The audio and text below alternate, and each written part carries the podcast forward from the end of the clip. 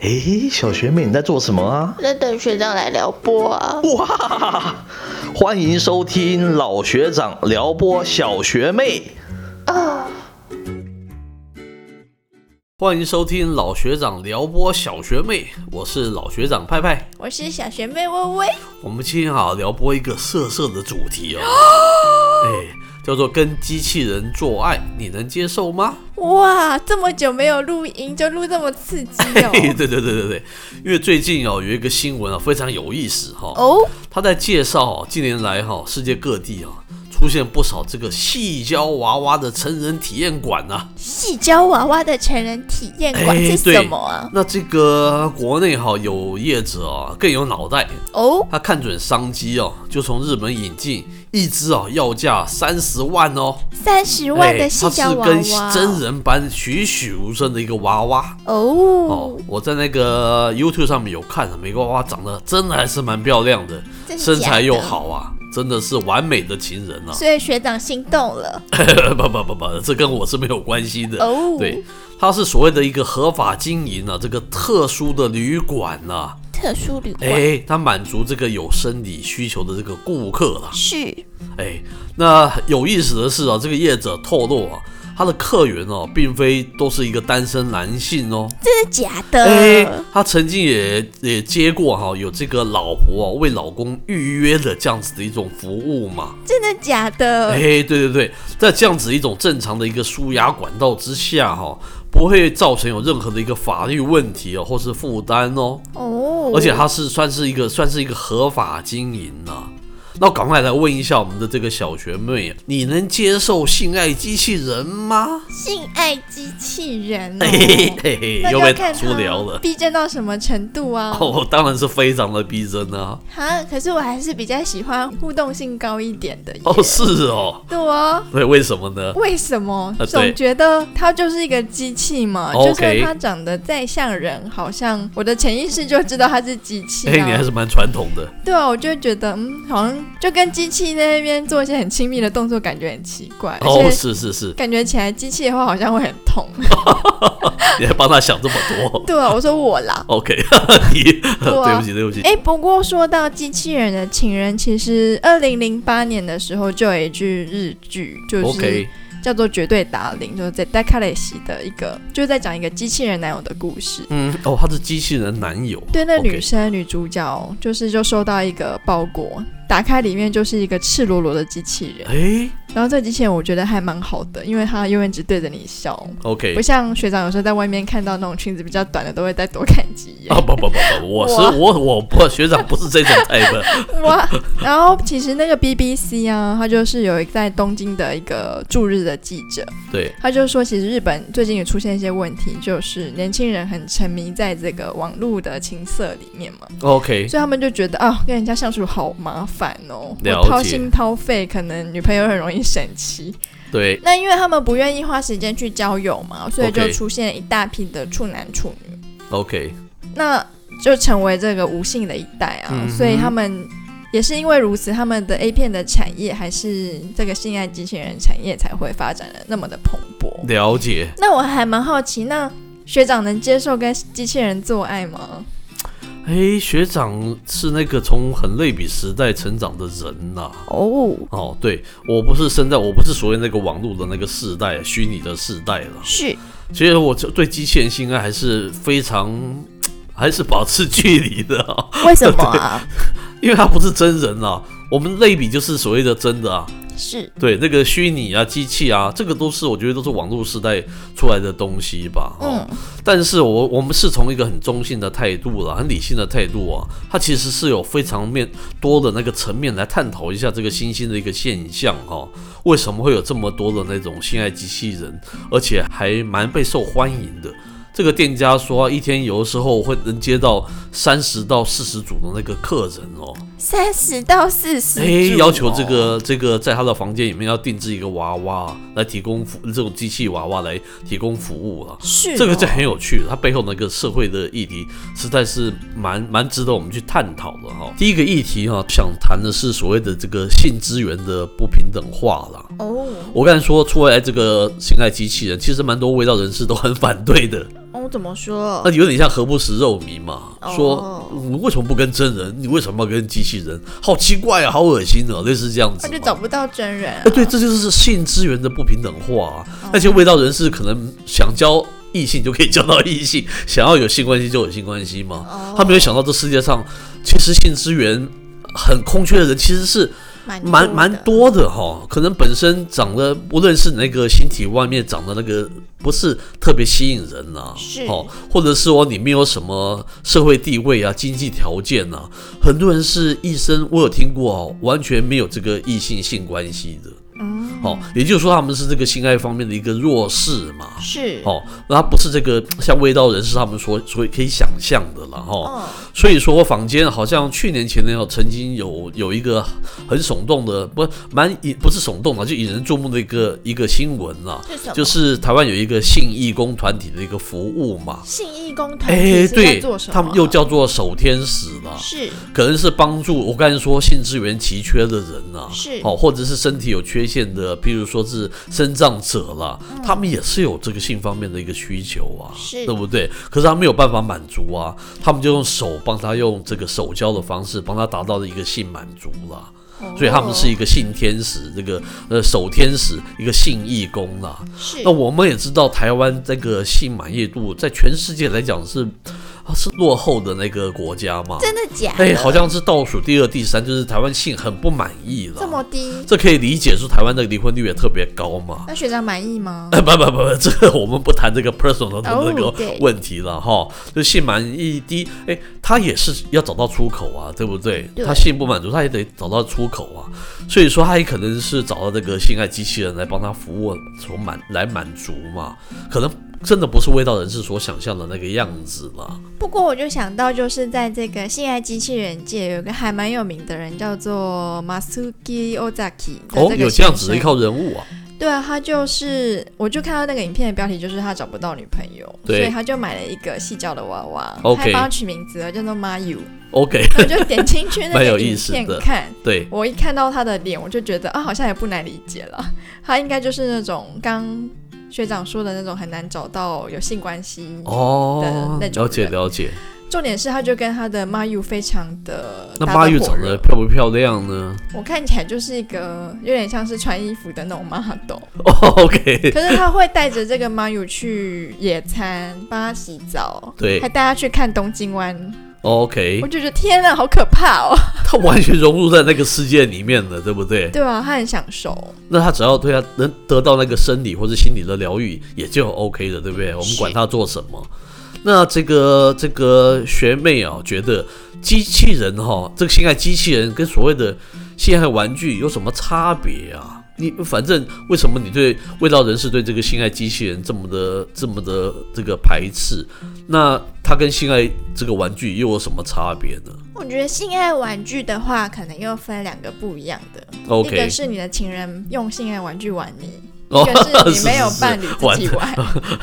不知道小学妹玩这么大 没有没有，就是我也受过一些味道人士的熏陶。哦，是是是，对啊，那如果是呃，如果是你的情人玩的话，那就不在我们考考虑的范围嘛。是可是味道人士觉得性爱玩具比较 OK，我觉得是就因为一个人嘛，呃对然后总是有一些需求需要自己解决。嗯可是如果你今天就是用一个机器人性爱的话，感觉起来就好像是这个恋物癖好像会被大量的放大。哦，OK，然后甚至有些人就觉得说：“天哪，你是不是很纵欲这样子哦，有这样子的一种哦，这样子一种那个差异了。？”对啊，这个老学长啊是这样觉得了哈，哦我是这样看的，因为这个性爱玩具毕竟是玩具嘛，是玩具你你刚才说的那个日本人叫什么名字啊？Mayuzaki Yozaki，哎，对，他会爱上这个叫做妈妈友，是不是？是因为它是一个人体嘛，是它是一个形象嘛，那你不会爱上性爱玩具吗？你，不会跟他产生情感上面的一个互动吗？是这个我觉得就是最大的差别了，因为性爱机器人它是完全仿人，是非常像人的。是那以后我们把这个人工智慧如果放在这个里面的话，它会变成是非常像真人一样，那你不知不觉就融入，你就搞不清楚它是真还假。哦，你就会跟他产生一些情愫，产生一些情感。是，我觉得我们不要说这个是好跟坏了，嗯那这个跟你的那个性爱玩具就会有蛮大的差别哦。你对它就有不同的那个投射，你就把它当真人一样。那我们之前我们之前有聊过嘛，嗯，这就是所谓的 AI 渐渐的跟人融在一起的时候，会产生很多很多的问题啊，像隐私权的问题啊，是对不对？像你把它当成是真的，然后产生一种虚实混淆这方面的那种社会性的认知的差异的问题啊，它可能就产生。那我不讲说它的好坏，我是说这种问题是可能会产生的。但是你对性爱玩具 不会不会不会发生这样子的一种事情？是耶，因为性爱玩具应该不会跟你讲话，不会跟你谈心。哎，是是是是，机器人如果植入 AI 之后，它真的很有可能变成你的 soul mate。哎，对，哪天他跟你出去外面说，哎，老公，你给我买一个那个爱马仕的皮包，或者你知你知道意思吗？就有剧情这种就有剧情产生。如果后面要是有骇客在后面操纵控制的，哎你有没有想到这样子的依据吗？可是机器人应该会比较想要爱马仕的电路板吧？呃不不不是，是是，我们不知道后面操控他的那个雇主啊，或者骇客是什么样的那个想法了哈。性爱机器人比较没有这样子的一个疑虑嘛，挺所以这是里面最大的一个差别嘛。不是。性爱机器人，是性爱玩具。呃，性爱玩具，对对对。接着我们来看看第三个 issue 哈，就是重复使用上面哈，会不会有什么样的一种心理障碍呀、你刚才问，当然是我我比较不能接受那种虚拟的这种，就不是真实的那个人体了哈。哦，但是如果就算是可以接受的话，它重复使用，我也觉得好像有一些卫生的问题耶。是有人会觉得会有卫生的问题嘛？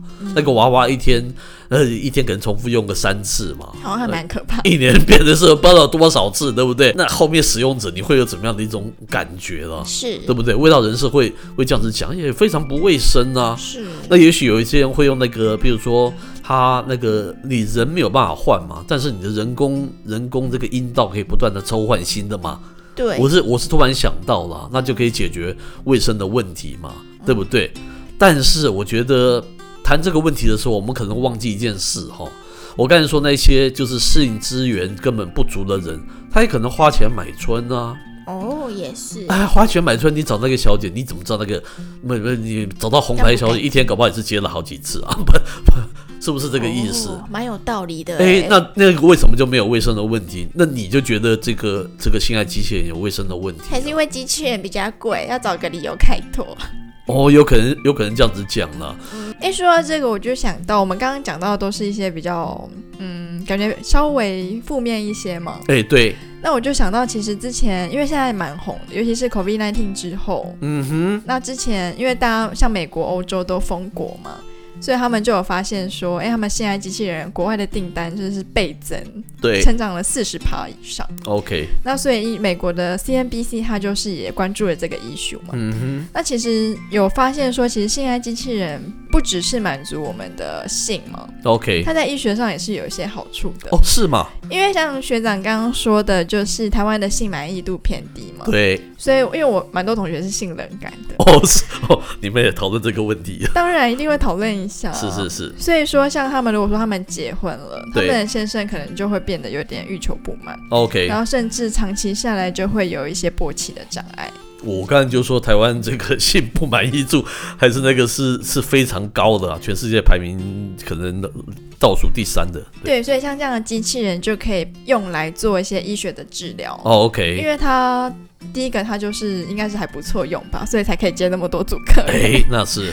那第二个，你其实是可以防止一些像是性犯罪的问题，OK，像是那种强暴犯、强奸犯。假如说你今天给他这样的一个合法的管道。哦，好棒，还可以送给他，他那么好啊，送送给他，没有，我一支是说他可以，三十万，他可以付费去用这方法哦，这方法来治疗他了，这样子，就是把他，就是从不同面向看一个问题嘛。哎是，对啊，所以我觉得在医学上来说，就是也是也是有一些好处了。嗯嗯嗯，对。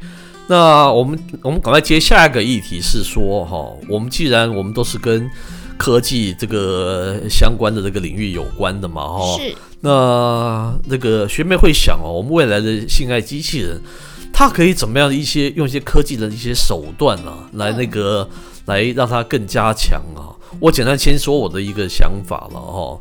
你无论你你现在机器人做的再怎么漂亮，它跟你之间过程中的那种。那种亲密的那种互动哦，我不觉得它可以跟人可以做到就是一模一样哎。是，你人有非常多非常多的那个手段嘛，对不对？像是呢？哎，像是你会人家会说会会说有那个前戏啦，对不对？前戏做的好不好？哎，这个是一个非常重要的事情。那学长的前戏怎么样？哎，对，我们不谈 personal 的那个问题哦。对，前戏呀，然后包括你过程中你用什么样的肢体啊，呃，用什么样的一种姿势。啊，然后有些人甚至于不用他的那个性器官啊，他用舌头啊，用手指啊，都可以让对方达到非常美妙的那种情况的。我不相信这种东西是那个机器可以做，我不相信现在这个机器是现在这个这这个 moment 它是可以做到的。我觉得未来如果能够朝这个部分能够加呃更进展的话，哈，搞不好。学长哪天还会爱上这样子的机器人，超过实体也不一定呢。真的假的？哎，那 Vivi，你有什么想象？你可以，你觉你觉得有什么样的方法可以让那种性爱机器人更为人所接受啊？那其实西班牙它就有一个科学家叫做 Santos。然后他还蛮奇妙的，因为他跟他太太一起研发出了一个性爱机器人，一起研发，一起研发，而且重点是这个机器人，它的报道是说他会享受整个过程，嗯哼，所以因为女性享受，通常男性应该就会挺满足的，就是说哦，我还不错嘛，OK。那机器人如果达到了可以享受，那我觉得就是像人的第一步嘛。嗯哼。那也许未来可以就是更加更多的人工智慧，也许可以直接替换引导啊，或者是哇引进啊。哎，我们刚才讲的比较比较干净嘛，对不对？对，然后甚至是它可以就是娇声娇气的，就是嗲来嗲去的棒之类的。对啊，蛮令人遐想的，就是了。是啊，那。再来就是因为现在 COVID-19 嘛，其实它的市场是不停的壮大。你知道，就是之前在那个 Business Insider，它就有一个报道，就说就是有一个 AI 机器人叫做 Harmony，它的。销售一个是一万两千美元哦，哇，这么贵，三十六万，那跟我们刚才提的那个有点、有点、有点价钱有点接近哦。对，可是因为就疫情期间，你就不能够出门，OK，当然你就没有办法见你的男朋友或女朋友。嗯哼，那个 Harmony 他除了他的五官很精致，对，他身材极好，哇，好，而且他有融入一些 AI 的技术，怎么说？所以他可以轻松的，就是捕捉到人类的一些声音跟表情，OK，然后就会根据呃你的反应。做出一些智慧化的反应，嗯哼，可以说是陪伴那个孤独的人类的不二之选了，嗯哼，对啊，所以说我觉得这块市场其实蛮大，也是在蓬勃的发展，不论社会到底是接受与否，OK，因为这个商品其实是是没有什么道德，所谓的道德嘛，哦，是看人用，看市场能不能接受这样子一个问题了，是，OK，那希望这个。希望啊，老学长啊，到这个有生之年啊，都有一些异性缘啊。对对对对对，我说我可以不用用，都使用这样子的一个机器哦。那如果哪一天必须要使用这样子的机器，希望它是带有人工智慧的，希望它有把各种情境都融入在其中，希望它解决这种那个。卫生的问题，能够随时抽换他的一个人工的阴道，或者人工的阴茎，他可以陪陪你录 podcast。对对对，可能那那可能我更能接受他，也不一定，对不对？那最后一个问题是说，为什么我们看到这么多的那个这个所谓的女性的机器人，它也是被味道人士所批评的，就是把女性物化了。是。那我们如果谈那同样谈需求的话，我不相信欲求不满的只有男性嘛，也有可能有女性嘛，嗯，对不对？为什么不会有大量的？这种所谓的男性的这个性机器人来陪伴我们女性的，去安慰她的那种寂寞、空虚的身体以及心灵呢，这也是也是市场蛮欠缺的啦。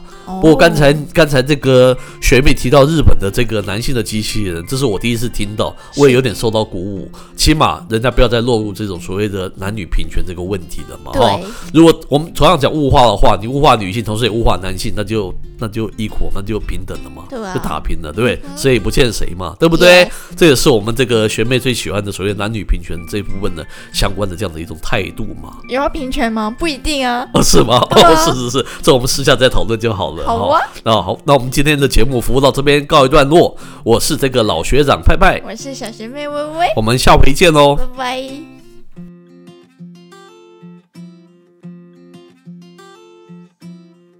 诶，小学妹，你今天被撩拨的怎么样啊？通体舒畅。